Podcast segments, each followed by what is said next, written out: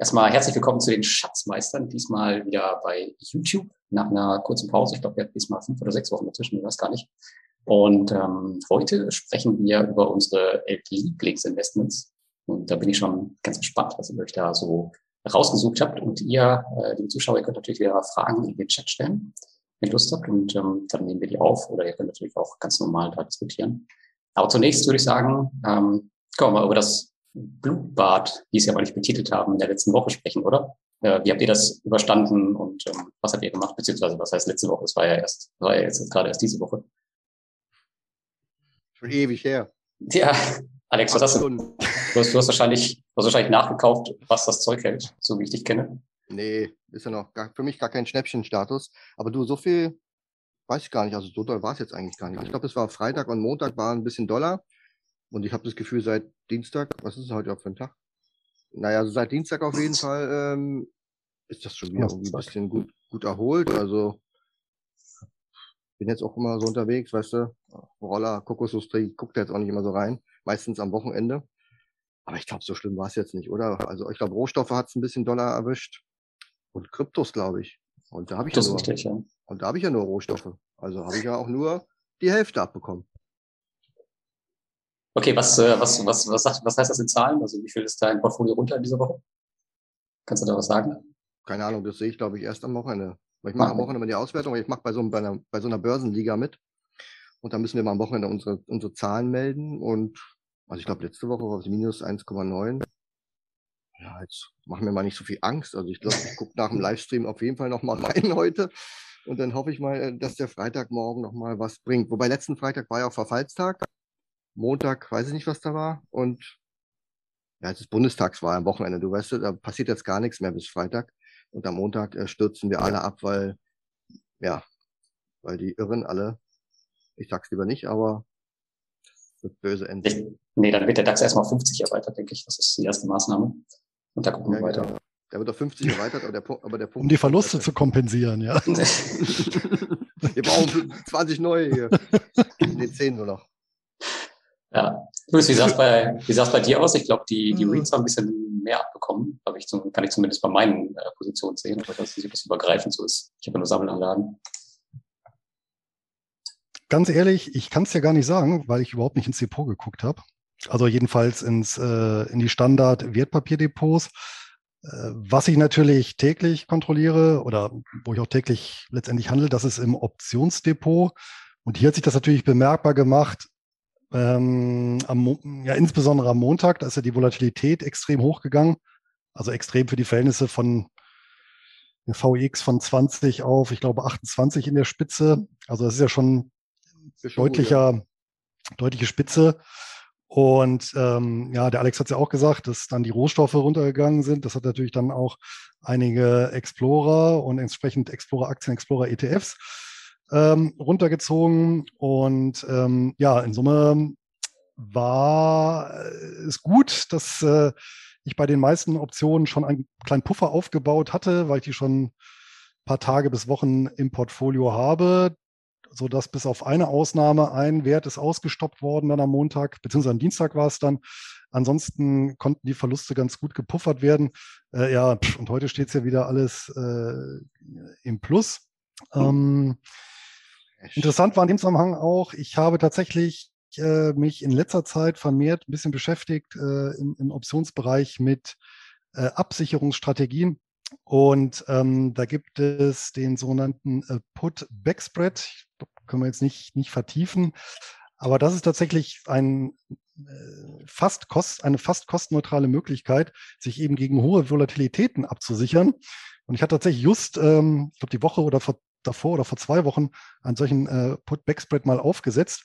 Und natürlich, und das, das Tolle war, ich konnte halt genau an dem Montag und Dienstag jetzt mal nachvollziehen, wie hat er sich entwickelt, ja. Und es war tatsächlich, dass er eben seine Schutzwirkung äh, genau entfaltet hat und dann tatsächlich, ähm, obwohl ja der S&P 500 gerade mal zwei Prozent gefallen ist und die Volatilität jetzt auch zwar hochgegangen ist, auch von einem relativ niedrigen Niveau, ähm, stand diese Position, dieser Put-Back-Spread, der eben andere Verluste auffangen soll, wenn es mal richtig kracht, schon im Plus. Also das hat mir auch mal bestätigt ähm, in dieser Schutzwirkung.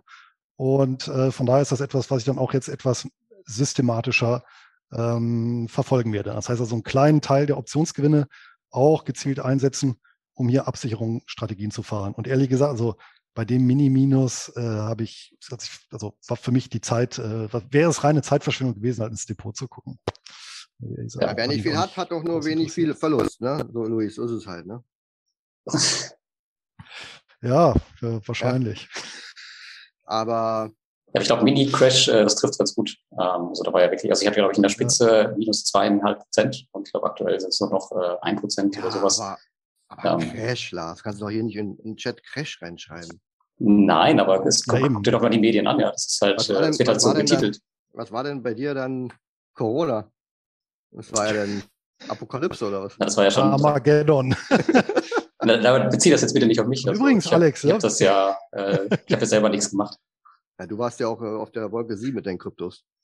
Ja. also da, da, sind, da bin ich ja immer noch, ich glaube, die 200 hält immer noch 200 Prozent dieses Jahr, von daher darfst du ruhig ein paar Prozent runtergehen, ist okay. Aber was der Luis gerade erklärt hat, klang jetzt irgendwie nach Albert seinem Alpha-Fonds, oder? Machen der, macht er das nicht auch, wenn, wenn der Markt abstürzt, dass er dann irgendwie ein halbes Depot versucht zu pimpen, zu sichern?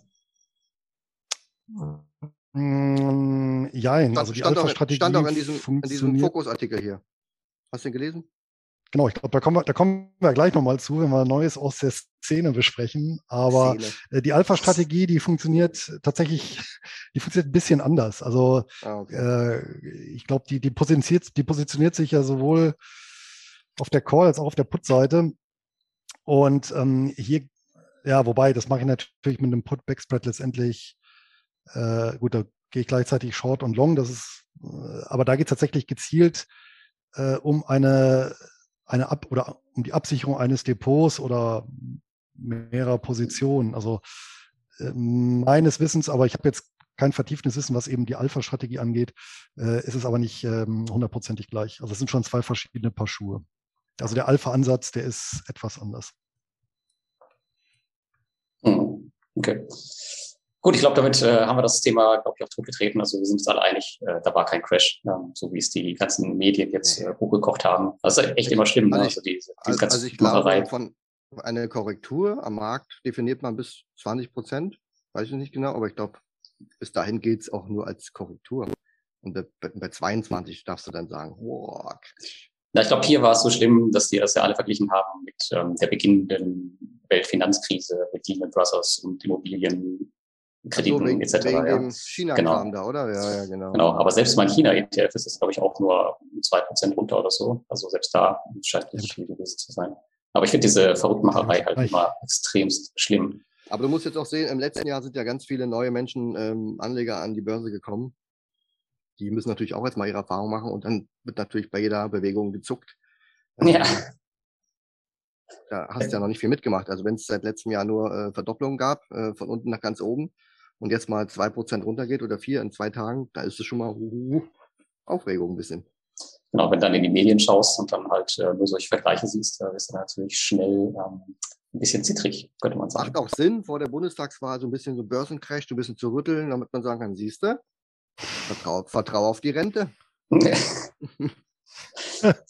Gut, wollen wir zu unserem. Ja, wobei man äh, ja sagen muss, fairerweise, die die, die, die Blaupause, die gezeichnet wurde, ist ja nicht, also nicht völlig abwegig. Nein. Dass man dann eben sagt, naja, wenn so ein großer Immobilienprojektierer kippt äh, und, und das wirklich eine kritische Masse erreicht, die so groß ist, dann, dass dann zum Beispiel auch durch Notverkäufe die Immobilienpreise sinken, was dann wieder die Auswirkung hat, dass die Sicherheiten von Schuldnern ähm, nicht mehr ausreichen, um Forderungen äh, zum Beispiel der Banken zu decken äh, die Banken dann wieder Abschreibungen vornehmen müssen. Also es kann natürlich schon in so eine Kaskade münden, aber ähm, eben nicht umgekehrt, nicht jede, ja, nicht jede Immobilienpleite geht dann in so eine Kaskade über. Ne? Richtig, ja, aber man malt sich das natürlich gerne, ähm, gerne so zurecht. Und der Patrick schreibt gerade im Chat, nicht nur die Bild als Quelle nehmen. Äh, das ist auf jeden Fall schon mal äh, ein guter Tipp, aber man ist, war fast egal, in welche Medien man schaute. Ähm, fast jeder hat das gleichzeitig mit, mit Lehman Brothers verbunden und äh, aufpassen und alle werden ganz, ganz zittrig und so. Ja. Zumal da geht es ja nur um 300 Milliarden, oder? Also habe ich was gelesen. Ich habe noch nicht mal richtig gelesen, weil mich mhm. das irgendwie nicht so interessiert hat. Also naja, was heißt nur? Also es ging ja darum, dass, dass, dass da eventuell eine, eine Kettenreaktion ausgelöst werden könnte und ähm, damit haben sie Leute halt. Milliarden. Ja, also da hat ja Griechenland in zwei Wochen mehr Geld damals gekriegt, keine Ahnung. Naja. Naja. Ja, wir, wir haben uns schon eine andere Dimension gewöhnt, das stimmt. ja, das stimmt. Guck dir Ronaldo an. Ja, kriegt er auch mit seinem 10-Jahres-Vertrag jetzt. Gut, wollen wir jetzt zu unserem äh, Hauptthema übergehen? Was meint ihr? Seid ihr bereit? Hauptthema. Erzähl mal. Ja, wir wollten heute über unsere Lieblingsinvestments sprechen und da bin ich mal sehr gespannt, was ihr mitgebracht habt. Ich glaube, Alex, bei dir weiß ich schon fast, aber ich bin mal gespannt, ob ich recht habe. Ähm, bei Luis weiß ich nicht genau. Wer will anfangen von euch? Der Alex fängt an. Ja, ich kann, Alex. Kann ich mal anfangen. Also bei mir ist es ein ganz langweiliger, bekannter Wert. Das ist Disney. Disney die ah, Disney-Aktie, genau. ähm, oh, die ersten, die ersten verlassen den Livestream, okay, war kein guter Vorschlag. Ähm, ähm, na, in der Tat ist die Disney-Aktie für mich wirklich so ein, also, also eine absolut starke Brand und auch ähm, in den Bereichen, wo sie ähm, ihr Geld verdienen, so breit aufgestellt, die haben ja vor vielen Jahren mal aufgehört, die ganzen Klodeckel und die ganze Bettwäsche selber zu drucken und machen das nur noch im Lizenzgeschäft. Ähm, dann haben sie was noch, Kinos, sie haben Hotels, Schiffe, äh, sie haben sogar Flugzeuge, was viele nicht wissen. Die bringen praktisch alles, was um Orlando die Zubringerflieger sind. Ähm, da hat Disney eigene Flugzeuge, damit, wenn du nach Orlando fliegst, einfach mal im Flugzeug schon angefixt wirst und auch ja dran denkst, in diesen Park zu gehen. Und wenn du dann mal in diesem Park bist, ähm, Lars, du wirst ja bestätigen können, du warst ja dieses Jahr, ähm, dann fragst du dich wirklich, wie kann denn so ein popliges Schokoladeneis äh, 5 Dollar kosten? Vielleicht kostet es auch schon sieben, ich habe keine Ahnung. Es ist nicht mal, ist nicht mal Magnum oder irgendwas, es ist einfach nur Eis mit Schokolade. Und so ist auch alles andere in diesem ähm, Park immer so teuer. Und dann noch die Verknüpfung von all diesen ganzen Themen. Du brauchst also nur irgend so ein kleines Manschgal dir ausdenken. Sagen wir mal eine Maus und kannst sie dann einfach überall reinwerfen. In Hotels, in Schiffe und in, in Aufkleber und Bettwäsche und dann im Kino und Trickfilme und Fernsehen und Streaming und du machst praktisch überall doppelt und dreifach eine Wiederverwertung. Und das machen die schon seit ewigen Jahrzehnten. Und ähm, ja, der einzigste Knackpunkt war jetzt Corona, dass denen die Hälfte des Geschäfts weggebrochen ist. Und zufällig das hatten sie ein, ein Jahr, ja, die Dividende ist auch, aber die ist eh nicht so relevant bei, bei Disney, die war nicht so hoch. Ähm, ich glaube, ein Prozent oder so, die Blendenrendite war die zuletzt. Äh, dafür, glaube ich, kauft man keine Disney. Aber man hat gesehen, nur dafür, dass sie zufällig rein ähm, zu, pünktlich ähm, vor äh, Corona noch den Streaming-Dienst gestartet haben, ähm, hat praktisch Disney echt den Arsch gerettet. Und man kann gar nicht glauben, dass so ein Unternehmen hätte auch pleite gehen können. Die haben jetzt sehr, sehr viel Cash und Eigenkapital, weil sie einfach äh, viel gehortet haben. Aber sie haben es eigentlich gar nicht gebraucht und ähm, ja, stehen eigentlich sehr gut da. Das heißt, im letzten Jahr ähm, war der Umsatz, keine Ahnung, extrem eingebrochen und der Gewinn vor allem war ja Minus. Also sie haben ja gar keinen Gewinn gemacht. Was heißt ein negativer Gewinn? Ach so, Verlust. Ähm, und bis zum ähm, Jahr 2023 wollen sie die 100 Milliarden äh, Umsatzmarke knacken. Also das ist jetzt nicht mehr weit. Das Jahr 2021 ist ja gelaufen. Wir hatten jetzt schon den Crash wieder. Also jetzt kommt die Jahresendrallye äh, und dann ist das Jahr gelaufen. Das heißt, in den folgenden zwei ganzen Jahren und dann wollen sie schon 100 Milliarden machen. Und ja, ich glaube, 20 Milliarden gewinnen. Also die haben eine extrem gute Marge. Und dann müssen sie wieder zurückkommen. Und ich glaube, die Marge liegt immer so zwischen 25 und 30 Prozent. Und dann kannst du dir ausrechnen, wie viel Stück von so einem Schiff Gewinn ist oder von so einem Eis. Und deswegen macht es einfach Riesenspaß. Wir sehen zum Beispiel auch, wir haben ja auch Netflix und auch Disney Plus. Aber Disney Plus hat man irgendwie einfach, weil man da ja, weißt du, guckt die Tochter, oder, keine Ahnung, guckst mal einen neuen Film, wenn der rauskommt, der ganze Star Wars-Kram, Marvel und so weiter. Aber bei Netflix, da denkt man immer, ist man immer so skeptisch, ja, gibt es jetzt mal neue Serien oder brauche ich das noch oder teile ich mir das oder so? Da muss man immer so ein bisschen hinterfragen. Weil Disney ist so praktisch, ja, wie so die Checkkarte im Geldbeutel, die hat man sowieso. Ja.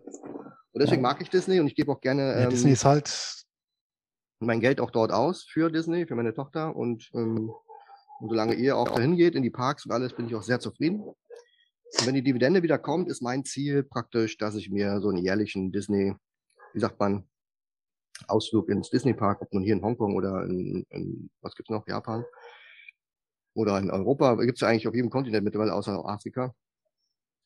ähm, ja, würde ich mir wünschen, meine Dividende so weit anzuheben, also die, die Position von Disney, dass ich praktisch einmal im Jahr umsonst zu Disney gehen kann. Auf jeden Fall ein schönes Ziel. Aber diese Disney-Besuche, also wir sind bestimmt, würde ich sagen, einmal im Jahr im Euro Disney hier in Paris. Und ich glaube, wenn man, wenn man da ein Wochenende hinfährt, also wir sind, glaube ich, noch nie unter 1000 Euro weggekommen. Das ist der absolute Wahnsinn. Das geht gar nicht, selbst wenn man es versucht, weil es wandert halt, wie du schon sagst, immer mal ein, Kuscheltier irgendwie in die, die Tüte. Und ich glaube, diesmal haben wir drei mitgenommen, plus Hotel vor Ort. Auch alle sauteuer. Äh, Essen ja. tust du natürlich auch im Park. Und da bist du ruckzuck die 1000 Euro los. Ja. Und ja, wenn du vor dem Parkeingang stehst, ich weiß nicht, was du bezahlt hast. Also wir haben vor ein paar Jahren, wo wir in Florida waren, und wir waren ähm, mit einem Jahr Pause zweimal dort. Und da dachte ich auch so, hey, hat es nicht mal 99 Dollar gekostet? Nee, kostet schon 149. Hm, naja, wurde mal angepasst, der Preis leicht, ne? In Paris sind es ja zwei Parks mittlerweile und du zahlst für jeden Park, äh, ich glaube, ähm, 69 Euro Eintritt. Oder du gehst halt nur in einen rein. Aber das machst du natürlich auch nicht, wenn du da bist, klar. ja, aber Disney hat auch so, gerade in den Parks, so den Ruf, das macht man mal, das gönnt man sich mal im Leben. Weißt mhm. du, das mhm. ist so, das ist jetzt keine äh, wie so ein Haus oder wie so ein Auto, wo du unendlich viel Geld investieren musst, sondern da sagt man sich, komm, wie du schon sagst, für eine Familie, zwei Tage Disney, 1000 Euro, das gönnt man sich, die kommen schnell wieder irgendwo rein. Ähm, wüsste ich jetzt nicht, außer bei MacBooks vielleicht oder bei Apple-Geräten, wo die Leute auch bereit wären, sagen, komm, technisch etwas äh, geringer, geringwertigere Geräte, aber dafür ist die Qualität einfach sehr, sehr hoch und die Marke ist natürlich auch ein, ein, ein Brüller dass die Leute da bereit sind, für so Geräte auch deutlich mehr zu bezahlen. Also wüsste ich jetzt nicht. Also bei Microsoft erinnere ich mich nicht, dass die Leute sagen, oh komm, gib mir Office, ich zahle das Dreifache. Oder dass sie sich die, die Notebooks nachts äh, noch hier holen, braucht ja auch keiner von, was sie da haben, die ganzen Surface-Kram. Also gibt wenig Geräte, ja, äh, oder, oder Firmen. Starbucks sehe ich auch nicht so. Also da geht auch keiner hin und kauft einen Kaffee für 12 Euro. Ja, also 4,50 Euro ist also noch möglich aber noch mehr und dann dreimal am Tag. Hm, bei Disney machst du das aber. Eis für alle. Ja. Gehen wir noch schön essen. Ja, ja klar. Das ist so, und, so alles, ein, alles, alles mit dem Chip. Ne? Das ist so ein Erlebnisding, ganz klar. Aber ich glaube, bei dem Streaming-Dienst, da müssen wir ein bisschen dazulernen. Also wir haben den auch hier zu Hause und äh, am Wochenende, das, das zweite war schon ziemlich enttäuscht, weil halt irgendwie eine, eine Serie war. Ich glaube, das war Lilo und Stitch. Und ähm, das war halt in Englisch. Also der, der erste Film, das war genau das war der Film, der erste war in Deutsch der zweite war dann in Englisch mit, ähm, nicht mal mit deutschen Untertiteln. Das ist natürlich ziemlich, eine ziemliche Sauerei dann, wenn das Kind da sitzt und äh, auf einmal den Film nicht gucken kann. Und dann mussten wir den bei Amazon kaufen. Ja, weil dann. Ah, okay. Ist natürlich auch blöd. Also ah, da, da müssen also, sie halt noch ein bisschen, bisschen was machen. Dann, dann, ist es ja doch schlau von Disney, so, so zu vorzugehen. wenn sie die Leute zu Amazon ja. schicken wollen. Wobei, ja. ich meine, aber nee, das ist natürlich auch Disney, der, das Disney verdient ja mit dem der Unterschied zu ja, aber das ist auch der Unterschied zu eben zu Netflix dass der eben mit Disney automatisch, also jeder hat ja von klein auf irgendwo so eine Assoziation dazu, ja, über ja. die Filme und äh, das verschafft natürlich eine viel, viel stärkere Position, weil du ja schon eine Vorstellung hast, das hast du natürlich bei, bei, bei Netflix ja nicht. Du kannst das ja nicht irgendwie, ja, also du hast irgendwie kein Bild dahinter, ne? Du weißt, was ist ein Streamingdienst, aber hast eben nicht ähm, die Marke, die äh, ja, dich letztendlich seit der Kindheit ja auch geprägt hat, ne? muss man ja sagen. Ich habe jetzt auch noch nicht viele Menschen getroffen, die in irgendwelchen Serienbettwäschen von Netflix schlafen. Also oder Toilettendeckel haben. Noch nicht. Vielleicht auch, aber ist schwierig, ja. Es ist natürlich auch so, wenn du natürlich Kinder ansprichst, ne, ähm, dann können die Eltern noch so sagen, nein, gibt's bei uns nicht. Und dann machst du es einfach nach halbe Stunde schreien, machst es dann doch. Also hm. das ist auch so ein bisschen. Kannst du noch wir was? Ähm, wir haben es nicht, zu, nicht zu Hause. die haben es nicht, ja. Deine Kinder sind schon ein bisschen älter, ja. Äh, Alex, kannst, du noch was, kannst du noch was äh, zur, zur Dividende sagen? Also wann, wann erwartest du, dass sie wieder eingesetzt äh, wird? Du verfolgst die News ja, wahrscheinlich. Ich heute gelesen, also die Analysten vermuten, weil Disney zahlt ja halbjährlich. Ich weiß auch nicht, warum die als US-Unternehmen halbjährlich zahlen. Gut, da kommt doch nicht so viel rum. Wenn du das, wenn du das jetzt noch viertelst, das bisschen, was da kommt, dann kriegst du ja gar keine Dividende mehr. Also haben sie gesagt, wir machen nur zweimal im Jahr. Und äh, es wird wohl vermutet, weil sie einmal im Dezember mal zahlen, dass sie im Dezember bereits wieder starten wollen. Aber offiziell von Disney gab es noch nichts. Aber wie gesagt, Disney ist wirklich keine Aktie, die kauft man nicht wegen der Dividende. Ich glaube, ein, ein Prozent oder 1,2 Prozent war die Dividende die, äh, vor der Kappung. Also sie können sich die mittlerweile auch schon wieder ähm, leisten. Das sollte jetzt nicht das Problem sein. Aber klar, die Parks nur zur Hälfte offen haben oder nur 30, 40 Prozent ähm, bei Hotels, weiß ich auch nicht. Hm. Also Amerika will ja jetzt im November, November wieder aufmachen. Das heißt, es kommen ganz viele europäische geimpfte Touristen die werden alle in diesen Park reinrammeln. Also ich glaube, das äh, Schlussquartal wird nochmal ein kleiner Überraschungseffekt. bringt. Vielleicht, vielleicht da nochmal ganz interessant, also ich war ja auch äh, im Park, ich glaube vor zwei Monaten, im Juli war es, glaube ich, oder vor drei Monaten, Ahnung. Ähm, auf jeden Fall, wenn man hier so die ganzen Corona- und Covid-Maßnahmen sieht, dann sieht man, alles ist so ein bisschen improvisiert, es ist irgendwo alles angeklebt, diese Abstandshalter und so. Hm. Und bei Disneyland ist es aber anders. Ähm, da ist das wirklich so alles aufgebaut, dass es bleibt. Also die haben nicht vor, das wieder alles abzubauen, diese ganzen äh, Abstandshalter und sowas, das, das wird da bleiben. Also da haben die sich wahrscheinlich schon für die nächste Pandemie gerüstet, dass denen das nicht nochmal passiert, ähm, dass sie da nicht irgendwas dicht machen müssen. Also das war, fand ich schon beeindruckend und auch sehr ähm, ja, anders, als man es normal sieht, dass sie da wirklich einen Wert drauf gelegt haben, dass sie wirklich was bauen, was dann auch für die nächste Pandemie hm. zur Not standhält. Hm. Das Problem ist natürlich ich auch. Ich weiß jetzt nicht, ob das ein gutes oder ein schlechtes Zeichen ist. ja. ja zumindest müssen sie ihre Parks vielleicht nicht mehr schließen. Ja, das Problem ist ja, die Politik hat ja einfach gesagt, wir machen dicht, weil sie ja offensichtlich nicht wussten, wie man anders damit umgeht. Man hätte ja von Anfang an mit solchen Themen arbeiten können. Abstand, Maske, bla bla bla. Weißt du, also wenn sie alle durch den Supermarkt rammeln, dann können sie auch alle durch den Deichmann rammeln. Aber bei Deichmann ist die Ansteckungsgefahr einfach mega groß, weil da Schuhe im Regal liegen und im Supermarkt ist halt bei Butter ist nicht so gefährlich. Ja. ja. Und in Dänemark ist es bekanntlich kleiner als in Deutschland. Geschweige denn Frankreich. Na gut, die Dänen kennst du ja, ne? Gut, damit äh, sind wir mit Disney, glaube ich, durch. Ähm, Luis, was hast du uns Schönes mitgebracht?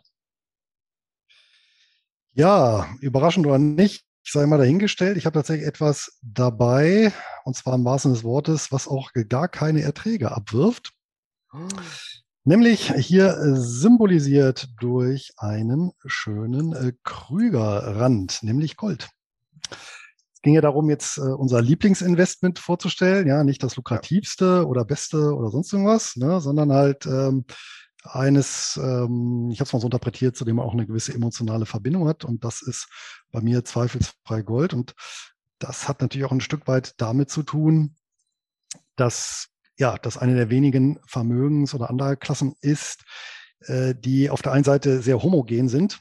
Ja, das heißt, ähm, äh, ein Goldstück ist letztendlich so wie das andere, jetzt im Gegensatz zu Kunst oder Wein. Ja, ähm, aber auf der anderen Seite natürlich auch irgendwo was, äh, was Haptisches, was Erlebbares. Und ähm, ich finde es auch von der Historie her faszinierend, dass wir eben ein, ähm, ein Element haben, was wirklich weltweit, ausnahmslos in jedem Land hoch geschätzt ist, sodass du eben auch tatsächlich ähm, mit so einer Unze, ja, egal wohin reisen kannst und ähm, dort ja, entweder sogar direkt was kaufen oder in jeder Bankfiliale der Welt äh, zum aktuellen Dollarkurs abzüglich Gebühren umtauschen kannst. Und ähm, ja, muss ich schon sagen, das ist äh, für mich so, so, so persönlich so ein Fasziniosum. Und ähm, ja, hinzu kommt eben der lange Track-Rekord. Ja, also seit hm, bestimmt über 10.000 Jahren spielt das eine Rolle in der Geschichte der Menschheit. Und ähm, ja, so ein, als kleine Rücklage als Versicherung ähm, sicherlich eine interessante Sache. Vielleicht zwei wäre besser. Zwei, ja. Kann man dann auch auf die Augenlider legen für den Fährmann. Ja. ähm, meinst du, Nein, aber ähm, ja. Meintest du speziell jetzt den Krügerrand oder allgemein, die gibt es noch andere, Maple Leaf und sowas alles? Oder meinst du schon speziell den Krügerrand?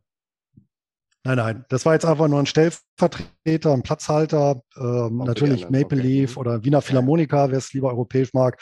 Ja, das ist ja schön. Ich, also äh, natürlich spreche ich auch hier ausschließlich eben von äh, den äh, ja, Münzen, die auch einen entsprechenden hohen äh, ja, ähm, na, ähm, Feingehalt haben und die auch eben als Zahlungsmittel taugen und jetzt nicht historische Münzen, die jetzt auch noch einen Sammlerwert haben. Ja, also mir geht es ja wirklich ja. um diejenigen, die rein, rein ein, ein, ein Materialwert äh, haben oder im Wesentlichen Materialwert und eben Gold als Vermögensklasse. Und ja, vielleicht noch als Ergänzung.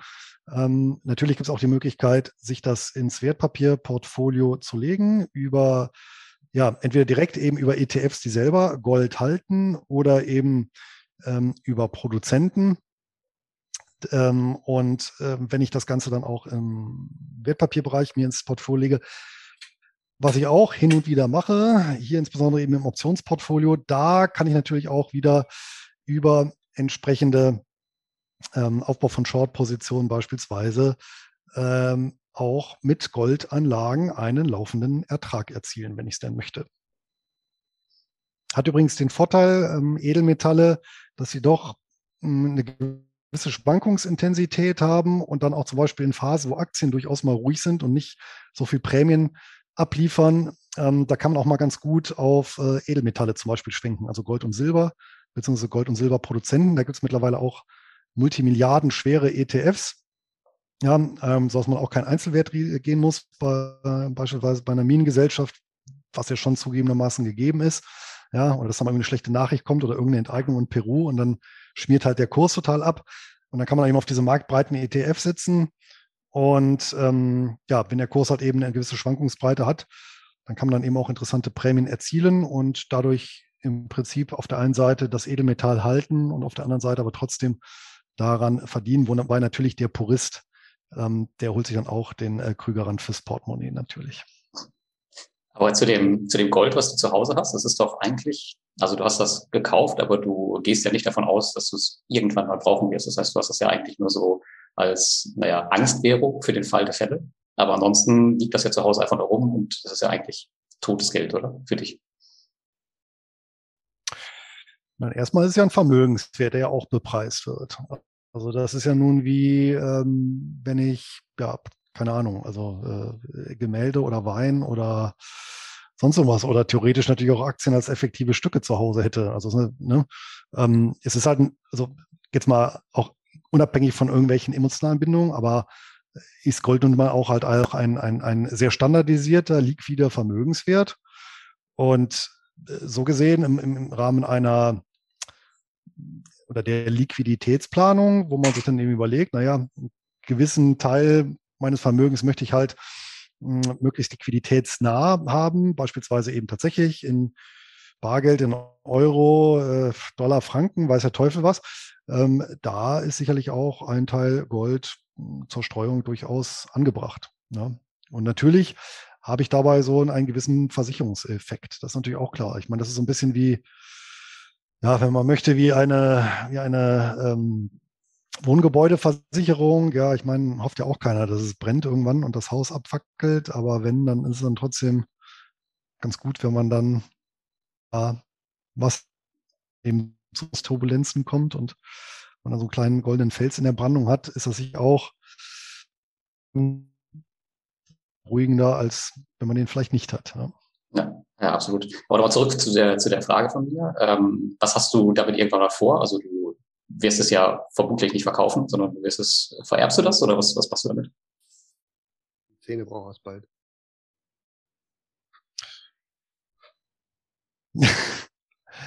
ähm, ja, das wird erstmal im Bestand bleiben und ja, wenn ich ablebe und dann noch was da ist, dann wird es natürlich vererbt.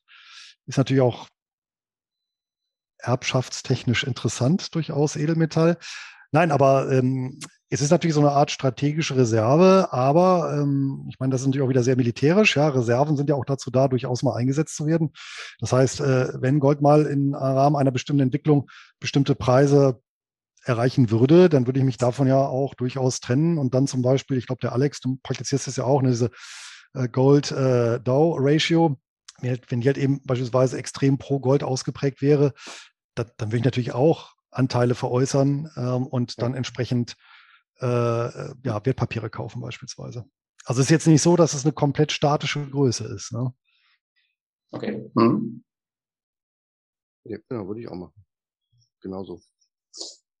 Gut, sind wir mit Gold, würde ich sagen, auch durch. Ist ja schön, dass wir einen Börsenwert haben und einen, äh, und einen Nicht-Börsenwert, einen Rohstoff. Und dann hau ich da jetzt mal rein. Ich habe nämlich auch keinen Börsenwert mitgebracht. Ich habe auch keine Kryptowährung. Ähm, Nicht? Hab, Jetzt bin ich aber überrascht. also ich habe ich hab, äh, lange überlegt. Ähm, ich habe natürlich ziemlich viele coole Positionen, wo ich jetzt sagen würde, okay, das ist ähm, mein Lieblingsinvestment. Aber ich habe dann halt geschaut, was mein Investmentfokus ist. Und das ist ja halt die Ausschüttung. Und da habe ich halt geschaut, okay, was war immer am stabilsten in der Ausschüttung? Ähm, was hat eine ordentliche Ausschüttung, vorzugsweise monatlich oder mindestens quartalsweise?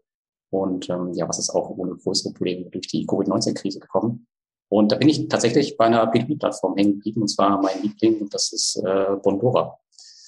Ja, Bondora ähm, hatte, seit ich sie kenne und seit, seit wir das neue Produkt Go Grow draußen haben, eine hundertprozentig stabile Ausschüttung von 6,75 Prozent pro Jahr.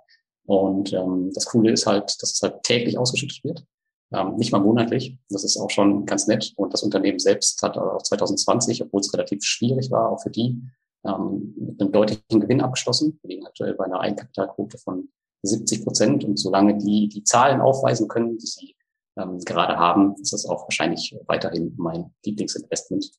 Ähm, was ich auch ganz cool finde, also ich habe ja relativ viel Geld liegen und ich ziehe auch monatlich meine Zinsen da raus, um sie dann halt entweder zu verleben oder woanders hinzupacken.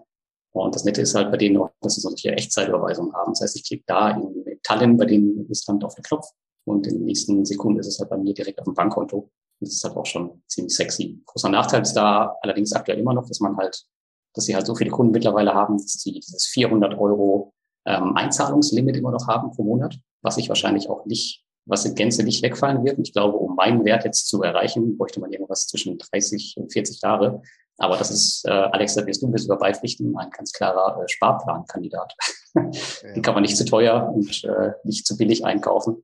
Aber ähm, es macht auf jeden Fall Sinn, da eine Position aufzubauen, wenn man irgendwie einkommensorientiert unterwegs ist. Das ist schon eine ganz nette Sache. Aber auf der anderen Seite muss man halt auch immer ein bisschen den Blick auf die Zahlen behalten, ähm, wenn sich da irgendwas verändert, dass man da eventuell dann auch seine Position wieder reduziert, falls das Risiko dann doch mal zu groß werden sollte.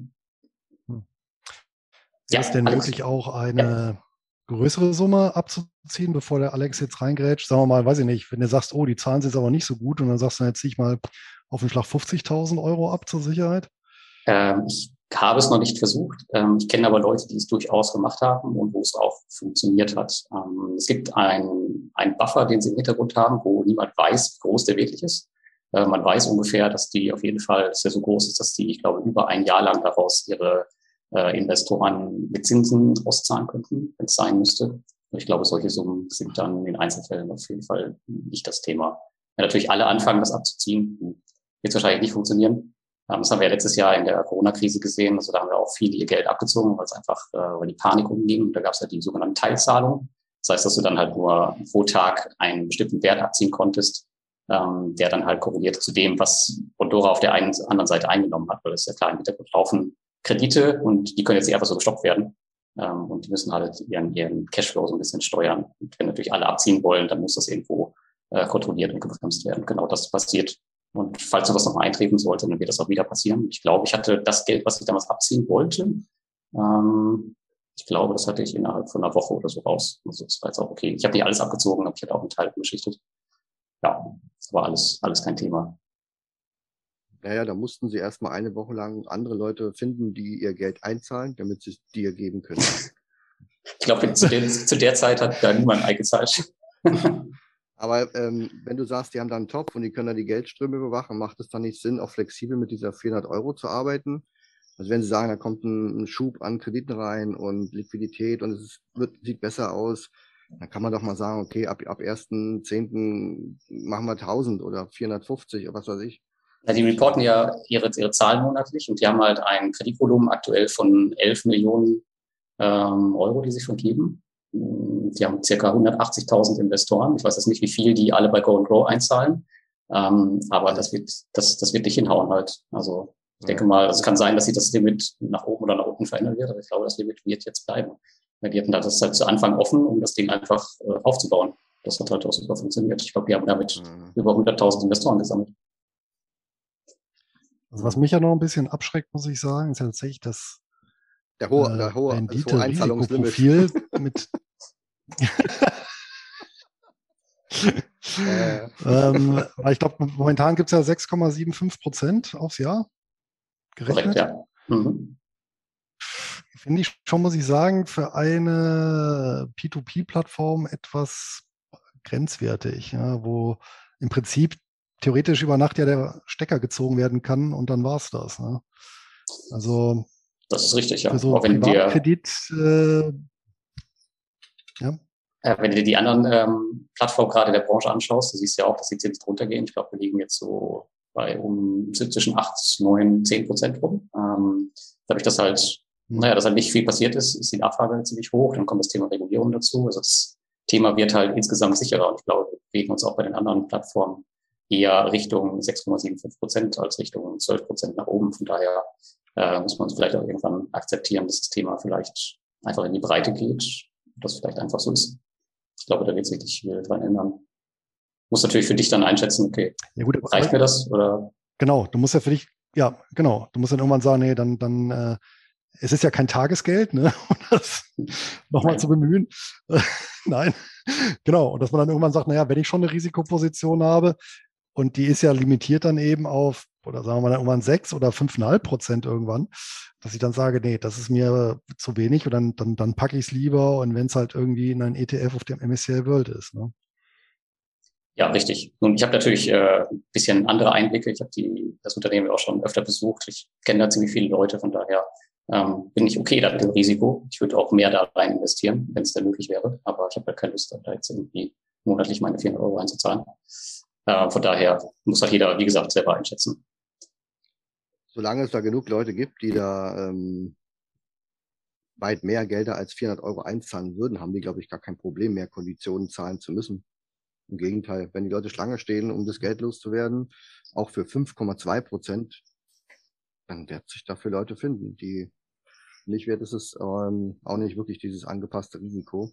Zumal ich ich mit diesen 400 Euro irgendwie gar nichts anfangen kann. Also selbst wenn ich jetzt ein Jahr da lang einspare, sind es müssten ja fast, keine Ahnung, 5000 Euro oder so sein, oder? Ist ja, das ruckzuck hast du deinen Euro am Tag. Dann kannst du ja drei Handschriften machen. Ja. ja, das, aber ja, nee, das wäre jetzt nichts für mich. Also ich brauche da schon ein bisschen äh, mehr Flexibilität.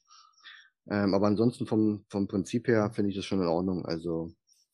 Aber du hast es ja auch genutzt, ähm, wenn du deinen Cash parkst, also wenn es dir jetzt die Möglichkeit gäbe, dass du die 400 Euro jetzt nicht hättest, dann würdest du da deinen Cash auch parken, oder?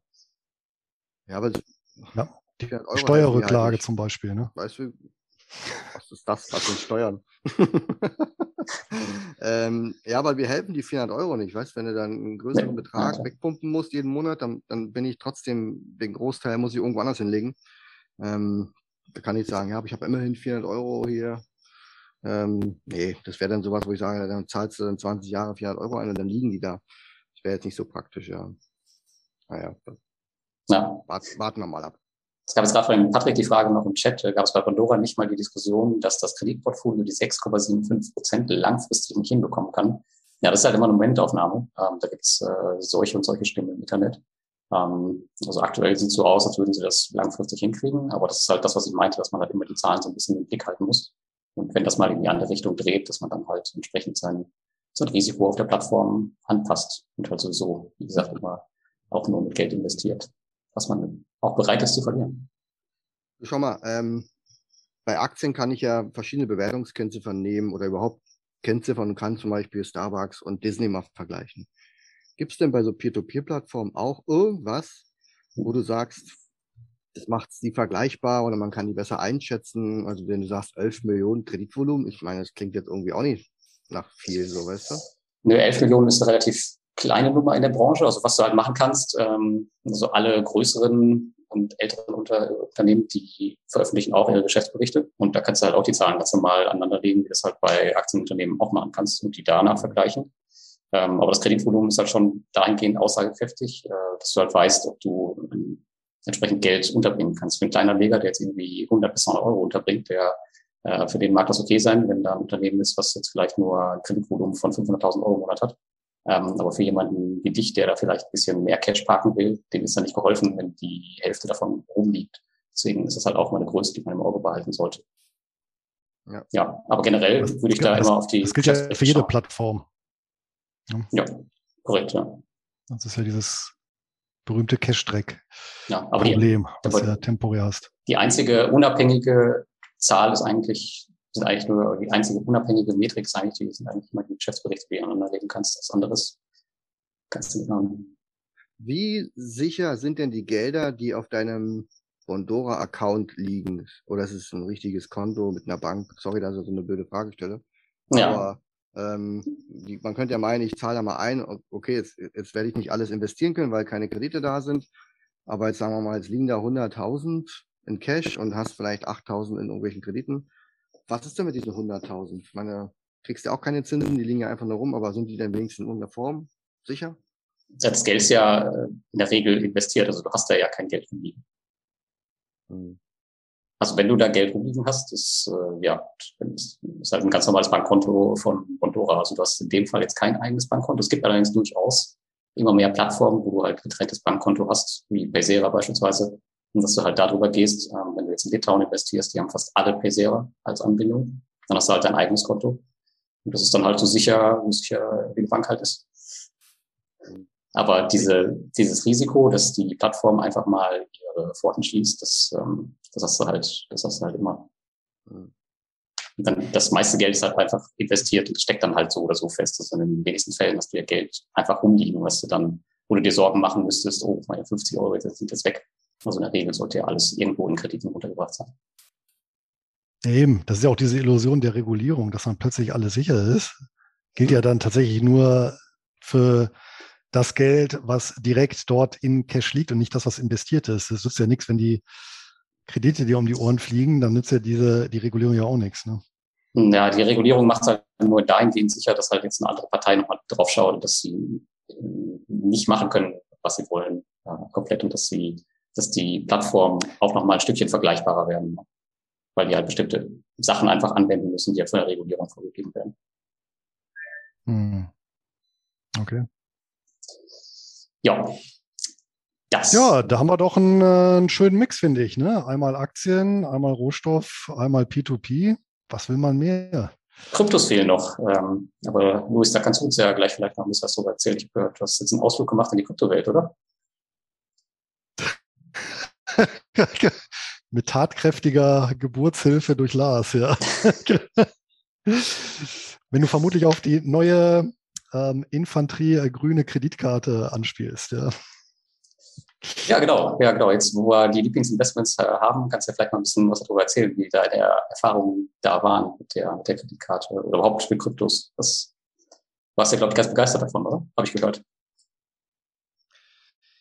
Ja, vom Krypto äh, selber, das war jetzt nicht so für mich das Entscheidende, aber dieses Gesamtpaket fand ich halt schon interessant. Ähm, und äh, ja, gut, letztendlich auch, wenn es ein Unternehmen äh, ist aus, aus Hongkong, aber es muss ja jetzt auch nichts heißen, ähm, dass er eben in dem Bereich tätig ist, was sie natürlich da jetzt genau äh, machen und meinen und äh, erschließt sich mir natürlich nicht.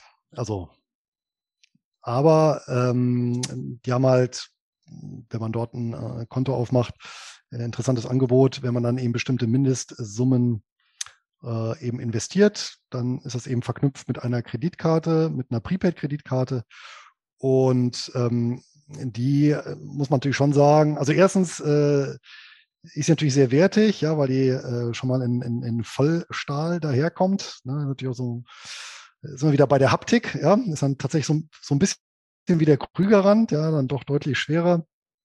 Und ähm, genau, und das Besondere ist, dass die eben verknüpft ist mit äh, bestimmten Leistungen, wie jetzt eben äh, ja, Netflix hatten wir heute auch schon gesagt oder Spotify.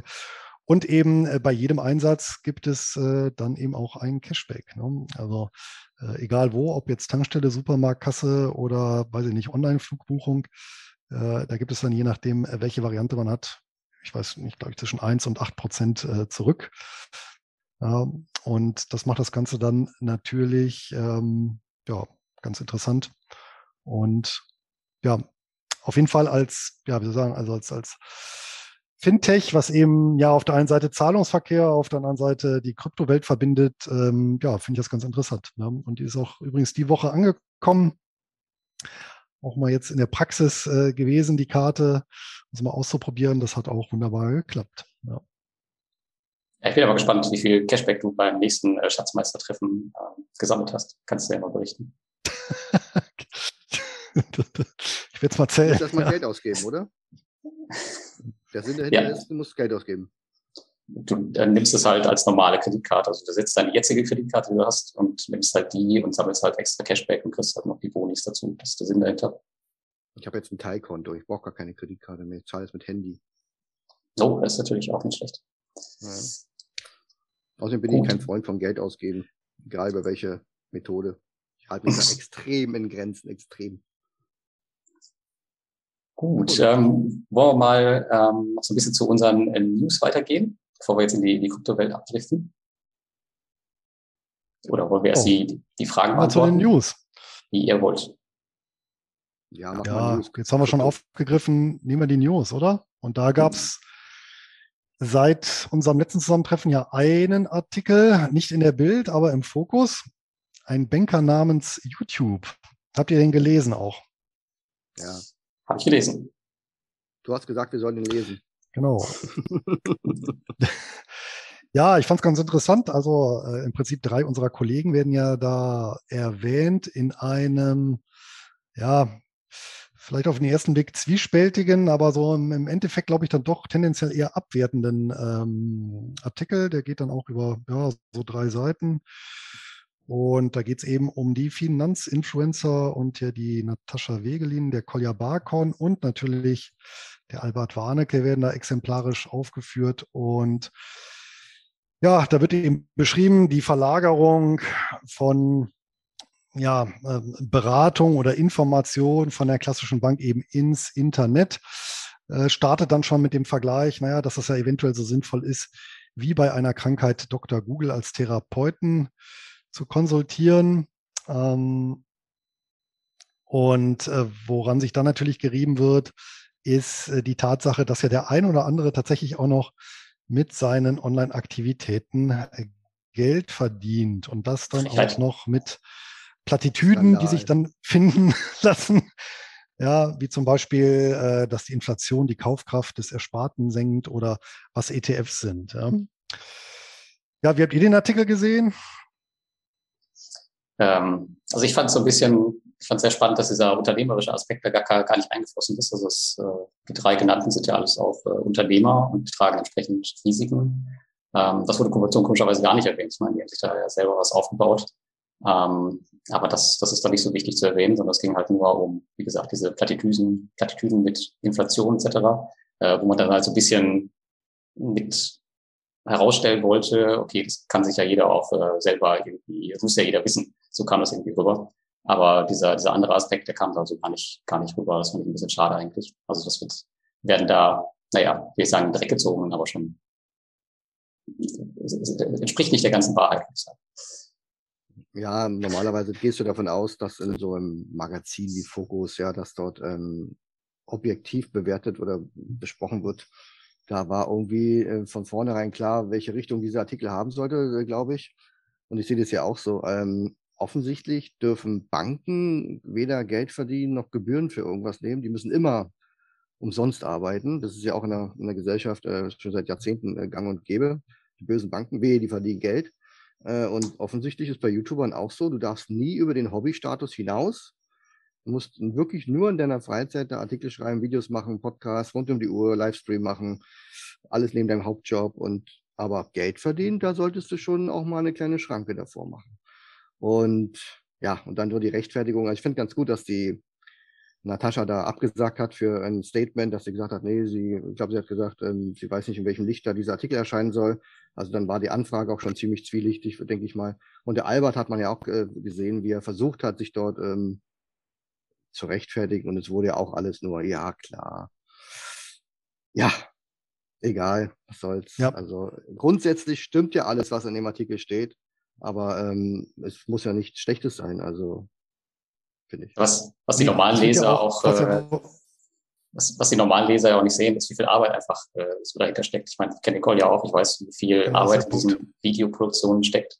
Und das ist einfach, das kann man nicht kostenlos machen. Ja, ich meine, wer soll das machen? Wenn der irgendwie, das ist ja, ja. der hat ja auch einen zehn Stunden Tag, nur halt auf YouTube manchmal. Ähm, das kannst du halt nicht als Hobby nebenbei machen. Das ist nicht möglich. Ja, besonders witzig äh, fand ich zwei Aspekte. Zum einen äh, gegen Ende des Artikels, da wird eben gesagt, naja, das, äh, naja, das wird äh, Eigennutz vorgeworfen. Ähm, da frage ich mich natürlich, naja, welcher Mensch handelt nicht eigennützig? Das tut ja letztendlich auch der barmherzige Samariter, der äh, sich da irgendjemanden erbarmt, weil das ja für ihn ja auch einen Nutzen hat, wenn er sich, wenn er anderen Leuten hilft. Ja, also das ist ja im Prinzip selber so eine Plattitüde. Äh, und das andere, das war natürlich ähm, Das war dann ein Zitat von der Verbraucherzentrale, die dann gefordert hat, die Politik solle dafür sorgen, dass Verbraucher äh, tatsächlich beraten werden, unabhängig von etwaigen Produktverkäufen. Ja, das Gut, lasse ich mal so stehen. Ja. Übrigens nur Hinweis, der Fokus verdient auch Geld, glaube ich, ne, mit solchen Nein. Heften. Nö, ich glaube, der ah, okay. macht das so. Gut. Die drucken das so. Im Grunde macht er der Fokus. War übrigens die Ausgabe 34. Ja. Ja, 34 2021. Dieser, dieser Redakteur macht im Grunde nichts anderes wie der Kolja. Er setzt sich an seinen Schreibtisch, denkt sich ein Thema aus. Von mir aus wählt er eine Richtung, pro oder contra. Wenn er sagt, äh, der Kolja will über CD-Projekt gehen, dann wird er sagen, ja, die ist halt scheiße oder die ist halt gut, die Aktie. Und dann kommt da ein Podcast raus oder ein Artikel oder ein Video oder was auch immer. Und genauso macht es der ja auch. Und beide verdienen auf unterschiedliche Art und Weise Geld. Der eine ist halt selbstständig, der andere ist halt angestellt. Aber es ist ein Riesenunterschied. Ja. Gut, ich glaube, damit kann man das. war auch in der, Mit in, der, in der Mitte der drei Seiten war auch eine, eine fette halbseitige Werbung geschaltet. Stimmt, habe ich gesehen, ja. Für den Golfresort. genau. Das habe ich mir gemerkt. Thema durch, ne? ja. Gut. Sind wir damit durch. Ähm, Alex, was gab's bei dir? Gab's bei dir irgendwas? Ja, wir haben ein Paket aus Deutschland bekommen und ich habe äh, einen neuen Rasierer bekommen.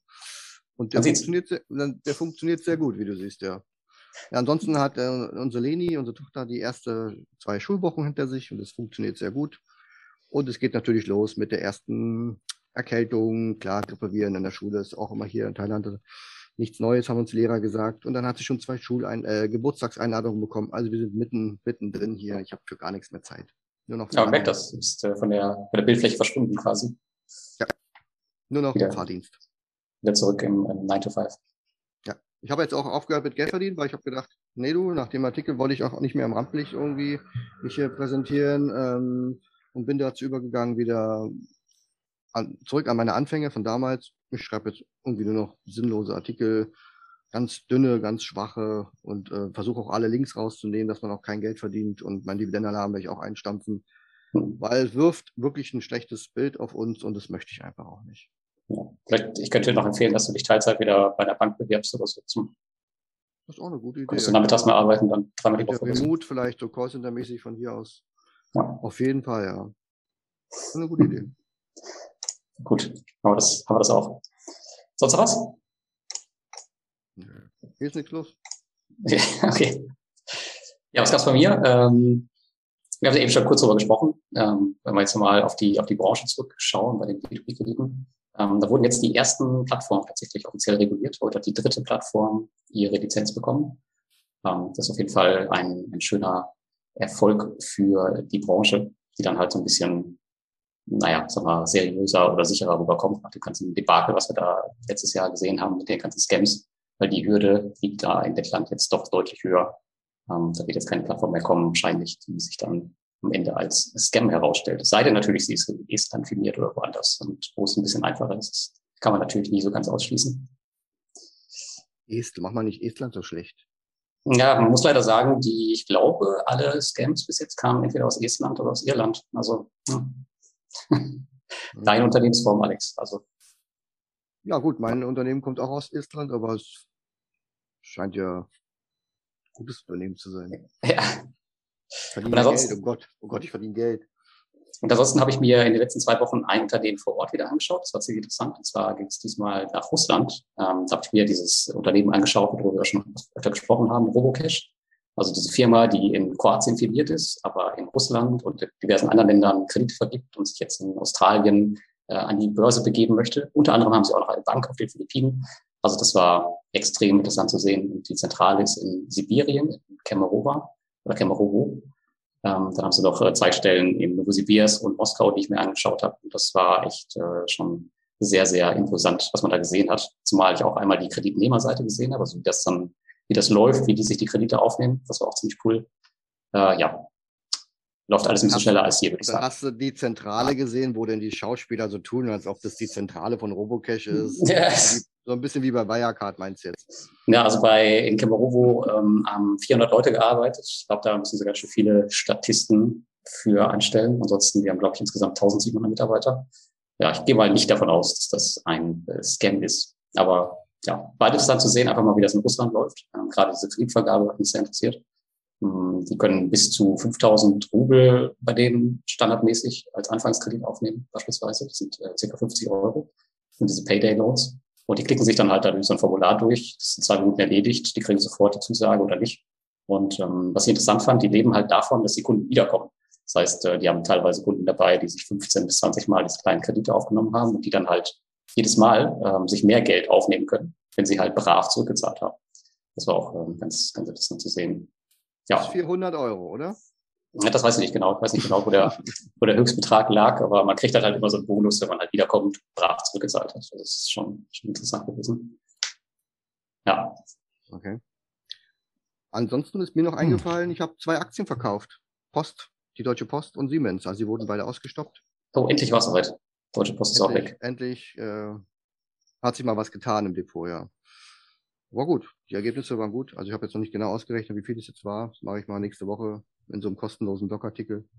ähm, und dann schaue ich mal, was da unterm Strich in all den Jahren, äh, wo die bei mir im Depot lagen, inklusive Dividende, rausgekommen ist. Bin ich selber mal gespannt.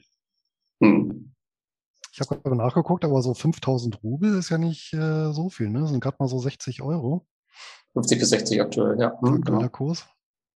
Gut, aber da kannst du dir da hinten schon verdammt viel verkaufen. Also, das ist schon okay. Der Rubel rollt, sagt man da, oder? der Rubel rollt, im wahrsten des Wortes.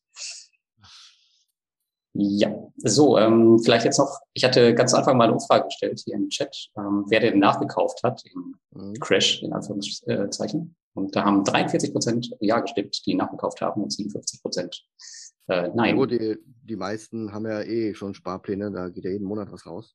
Ja. Aber, aber wir haben es ja diesmal weggelassen, jetzt haben wir doch noch über ein paar Einzelwerte gesprochen.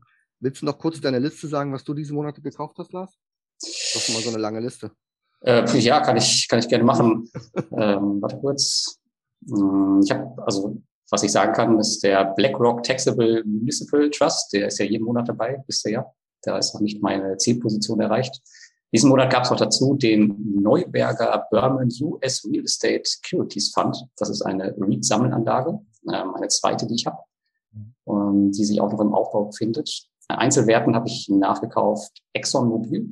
Die war, ging, glaube ich, im dritten Monat hintereinander runter und die Position ist bei mir auch relativ unterrepräsentiert. Cardinal Health gab es noch, AT&T und den S&P 500 China, den habe ich nochmal ein bisschen mehr aufgestockt. Werde ich wahrscheinlich diesen Monat nochmal machen, um mal da ein bisschen mehr Risiko zu fahren. Aber ich glaube, das wird sich am Ende auszahlen. Und ähm, in der Kryptowelt habe ich einen Coin umgetauscht, der hieß SXP. Ähm, ich weiß ehrlich gesagt nicht, was die machen. Deswegen wollte ich ihn auch verkaufen, weil der nämlich saumäßig gestiegen ist im letzten Jahr. Und den habe ich jetzt in eine der Top 3 Positionen umgewandelt. Das ist äh, in den Cardano, dass ich da einen, einen Mistcoin zu einem, naja, mehr oder weniger ordentlichen Coin umgewandelt habe. Das ja. ist schön. Das sind so viele Menschen, die ich immer wieder treffe, die dann immer sagen, du, das ist total cooler Coin, der kann irgendwas, der kann im Dunkeln leuchten. Ansonsten weiß ich auch nicht so genau, was der macht, aber der ist auf jeden Fall geht der ab. Also, ich, ich kann dir die Story dazu sagen, wie ich an den gekommen bin. Also ich habe den nicht einfach gekauft, sondern der war an eine Kreditkarte gekoppelt, an eine andere Kreditkarte wo man auch Cashback in Bitcoin damals bekam und dafür musste man halt eine Anzahl von diesen SXPs halten. Ähm, irgendwann haben die den Dienst aber geschlossen von der Kreditkarte, weil das nicht angekommen ist, weil Crypto.com halt einfach da ist und die gefühlt Marktführer in dem Segment sind. Und ähm, diese Coins habe ich allerdings behalten. Und ich habe da nicht drauf geachtet, weil ich hatte da nur, keine Ahnung, es waren 300, 400 Euro. Naja, und ein Jahr später war es dann halt 4.000, 5.000 Euro. Und dann dachte ich, gut, kannst du jetzt doch mal umtauschen, weil ich, wie gesagt, gar nicht weiß, was, was dieser Coin jetzt überhaupt noch zu ist. Und ähm, das ist die Story dahinter. Also ich habe jetzt nicht einfach einen Coin gekauft, wo ich jetzt nicht weiß, was der macht, sondern der hatte damals schon seinen Sinn und Zweck. Und ich weiß auch, aber ich kann dir nicht sagen, wieso der trotzdem noch gestiegen ist, obwohl der ähm, weiß ich nicht, für mich keine Bewandtnis mehr hatte. Das sind doch die besten Investments, wenn du keine Ahnung hast, warum das Ding abgeht wie Schmitzkatze. Ja, aber Fakt ist, er ist auf jeden Fall abgegangen. So, ähm, wir haben noch eine Frage aus dem Chat gehabt, die ich mhm. noch nicht gestellt habe. Und zwar, wie ging eigentlich, Luis, bei welchem Broker hattest du deine Optionen? Das hatte ich auch hier schon mal gesagt ähm, und ist auch, glaube ich, bekannt, dass ich das bei CupTrader mache. und damit auf die Plattform von Interactive Brokers zurückgreife. Und ähm, vermutlich wird es schwierig. Also ich kenne zumindest keinen inländischen Broker, der da einfach von der Kostenstruktur das Wasser reichen kann. Es gibt natürlich den einen oder anderen, ja, wo man in Deutschland auch Optionen handeln kann. Bitte hier nochmal darauf achten, nicht Optionsscheine, das kann ich bei fast allen, aber Optionen, sprich Anbindung an Terminbörse, hat eben nicht jeder Broker. Und das Problem ist aber halt, äh, dadurch, dass du in der Regel viele kleine Einheiten handelst, ähm, macht die Gebührenstruktur schon ein bisschen was aus. Und dann wird es halt eben schon mit den Kosten bei den ja, einheimischen Brokern problematisch. Also hier muss man schon gucken, dass man einen äh, erstens äh, Broker findet, der angebunden ist an eine oder an die wichtigen Terminbörsen und zweitens, dass es eben zu vernünftigen Konditionen ähm, erfolgt. Und zwar je ja letztendlich kleiner auch das Konto, desto wichtiger wird der Fakt auch. Okay, so, Frage ist damit hoffentlich beantwortet. Ähm, dann haben wir noch eine Frage gehabt. Äh, wer ist bei Income dabei? Alex, du bist bestimmt dabei, oder? Äh, was für ein Ding? Nein, du bist natürlich dabei. Income ist eine P2P-Plattform. Ähm, die hatte ich auch letzte Woche auf dem Blog und äh, ich bin auf jeden Fall dabei. Ähm, von ich, euch nehme ich mal an, niemand dabei. Nee, ich lese keine kostenlosen Blogs mehr. Kostenpflichtige Blogs von offiziellen Journalisten nur noch. Ja, ich werde auch eine Paywall einbauen. Musst du dir aber erst einen Presseausweis holen oder irgendwie dich als Journalist outen. Dann, sonst ist ja wieder Geld verdienen, weißt du, als Blogger. Das kannst du nicht machen, ja. Wie solltest du ja. einen Verlag gründen, Lars? Das ist eine Idee. Wir gründen einfach einen Verlag. Das äh, können wir machen. Ähm, vielleicht gerade nochmal zur zur, zur Erklärung, was Income ist. Ähm, für diejenigen, die es nicht wissen, das ist ein Marktplatz wie Mintos, allerdings mit einem anderen Sicherheitskonzept. Das heißt, da werden die, wenn jetzt einer der Kreditgeber im Hintergrund ausfällt, dann werden die Investoren zuerst ausbezahlt. Das heißt, die Kreditgeber müssen einen entsprechenden ähm, Teil an Geld dort hinterlegen und dürfen auch nur eine bestimmte Grenze ihres Portfolios, eine bestimmte Anzahl, Prozentanzahl ihres Portfolios extern fanden lassen ähm, und müssen halt einen bestimmten Junior Share, heißt das, bei der Plattform hinterlegen. Und für den Fall, dass dann mhm. der Kreditgeber ausfällt, werden dann die, ähm, die Investoren zuerst ausgezahlt. Das hört sich auf Papier als schön an, ist aber noch brandneue Plattform. Und es fehlt halt noch der Nachweis, dass es auch wirklich funktioniert. Aber es ist auf jeden Fall sehr, sehr interessant. Mal schauen, was die Zukunft da bringt. Ja. ja. Genau, und dann haben wir noch ganz am Ende jetzt eine, ich hatte noch eine Umfrage gestellt, welches Investment den Zuschauern am meisten zugesagt hat. Da haben wir 14 Prozent haben für Disney gestimmt, 10 Prozent für Gold und 76 Prozent für Bondora. Gut, ist jetzt vielleicht nicht ganz repräsentativ die Umfrage auf einem P2P-Kanal. Ähm, ich glaube, die haben das falsch verstanden. Die haben gefragt, hast du auch in Bondora oder in Disney oder in Gold investiert? Und dann, ja klar, Bondora, Logo, Bellas haben wir alle. Nee, nee, die Frage war, welches Investment hat dir am ehesten zugesagt? Ja, weil es auch so klein die Schrift ist, kann man gar nicht richtig lesen. Gut, aber ich muss sagen, ähm, ich habe äh, Disney übrigens auch im, Portfolio, im Depot. Äh, Gold habe ich jetzt persönlich gar nicht, äh, weder physisch noch irgendwie an der Börse. Ähm, vielleicht über irgendwelche ETFs oder so, auch ansonsten habe ich das nicht. Aber Disney ist auch ein Wert. Auch nicht so eine physischen Goldcoins? Ich hatte eine, die habe ich mal geschenkt gekriegt, die habe ich sofort verkauft. Bei eBay. Bei eBay? Ja, ich glaube auch nicht mal für den, für den Vollpreis. Also, ich wollte es einfach nur weghaben und Geld haben. Also, ob das dann. So eine von Goethe, oder? So ein. Oh, ich weiß gar nicht, was das war. Da war so ein Känguru drauf. Keine Ahnung. Hm. Känguru. Hm?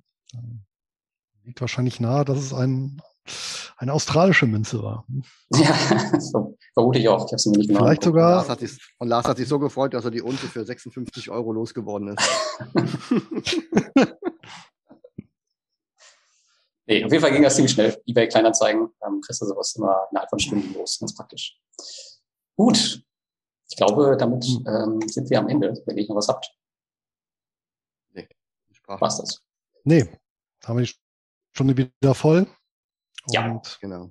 Und jetzt wieder ohne Unterbrechung Passt. innerhalb der nächsten drei Wochen dann wieder, oder? Ja, der nächsten. Ja Urlaub. Ja, ja, genau. Naja, weiß ich noch nicht. Ähm, muss man, den Termin haben wir dann zu abgestimmt. Ähm, können wir dann nochmal kommunizieren. Genau, genau, den stimmen wir ab und dann schieben wir das hier eh rum. genau, danke an alle, die äh, zugeschaut haben und ähm, ja, wir hören uns beim nächsten Mal. Ach so, Disclaimer übrigens, äh, das sind natürlich alles nur unsere Meinungen und keine Investmentempfehlung. Ach so. Ach so, wusste ich jetzt nicht. Ah. Dann bist du auch noch neu, neu anfangen, ne? ah, okay. Müssen wir, müssen wir nächstes Mal anders machen. Gut, wir sind raus. Bis dann. In dem Sinne, tschüss. Ciao.